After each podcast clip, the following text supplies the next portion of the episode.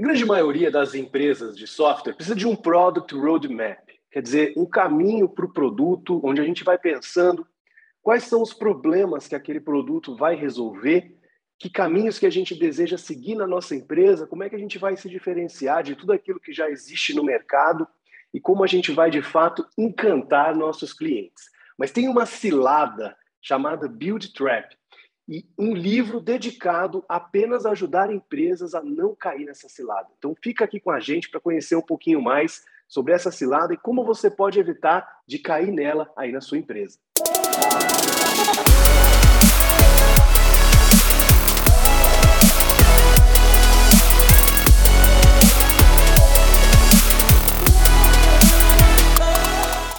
Eu achei muito interessante o livro da Melissa Perry, dedicado apenas ao que ela está chamando aí de build trap. Quando você constrói o seu roadmap, normalmente você pensa em grandes blocos, grandes funcionalidades, é, grandes problemas que você deseja resolver para os seus clientes, então colocando soluções, potenciais soluções aí no seu produto.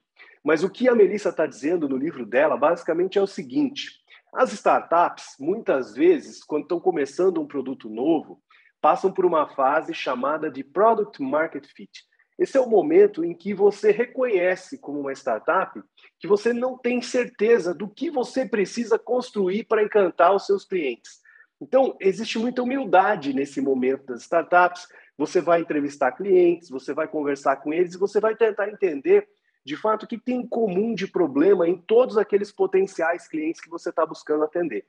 E aí, você começa assim a construir o seu produto, colocar funcionalidades nele, até o momento em que você entende que está pronto para escalar, que você já tem uma série de clientes satisfeitos usando o seu produto, falando bem dele, recomendando o seu produto. Quer dizer, você conseguiu atingir esse grande momento na vida do seu produto, na vida da sua empresa.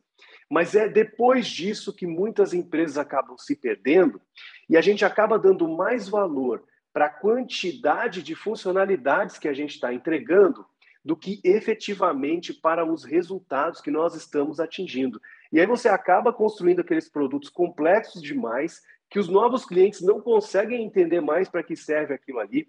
Uma implementação bastante difícil e que com o tempo você pode até acabar se perdendo e deixando de agregar valor para os seus clientes. Então, uma dica que ela dá é: não deixe de focar nos problemas para focar nas soluções, nas funcionalidades. Então, você deve construir os seus roadmaps pensando no estoque de problemas que os seus clientes têm. E para cada problema existe uma grande infinidade de potenciais soluções.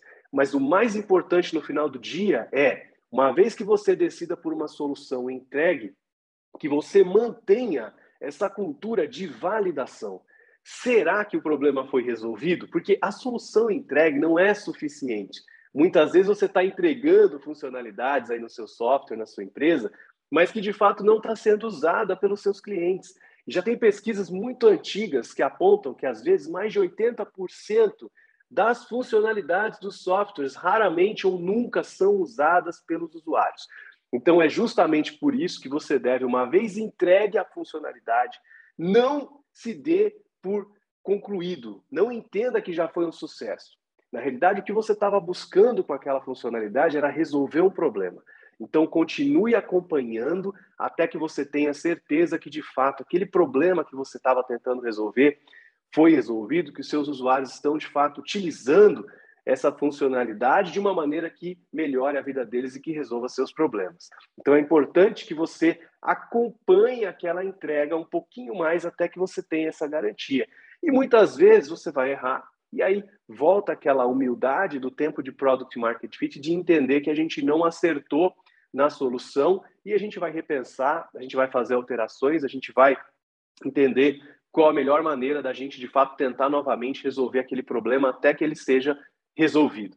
Se você manter esse foco no problema, em vez da solução, e só ficar tranquilo no momento que você tiver certeza que o problema foi resolvido, ou seja, não se dê por satisfeito na entrega de uma funcionalidade ou de uma certa quantidade de funcionalidades, segundo aqui os estudos da Melissa e tudo que ela colocou no livro dela, você tem muito mais chances de acertar. Então fica aqui a dica de leitura para você do livro Build Trap, você que tem uma empresa de software, que trabalha numa empresa de software, que trabalha construindo produto, essa é uma leitura essencial, com certeza vai te fazer muito bem, vai fazer bem para o seu produto, para o seu time, para a sua empresa. Legal? Gostou dessa dica? Gostou do episódio? Então não esquece de deixar aqui o seu like, compartilha com mais pessoas aqui esse vídeo para que esse conteúdo possa chegar para cada vez mais pessoas e para que a gente continue produzindo mais vídeos como esse para você. Muito obrigado e até o próximo episódio.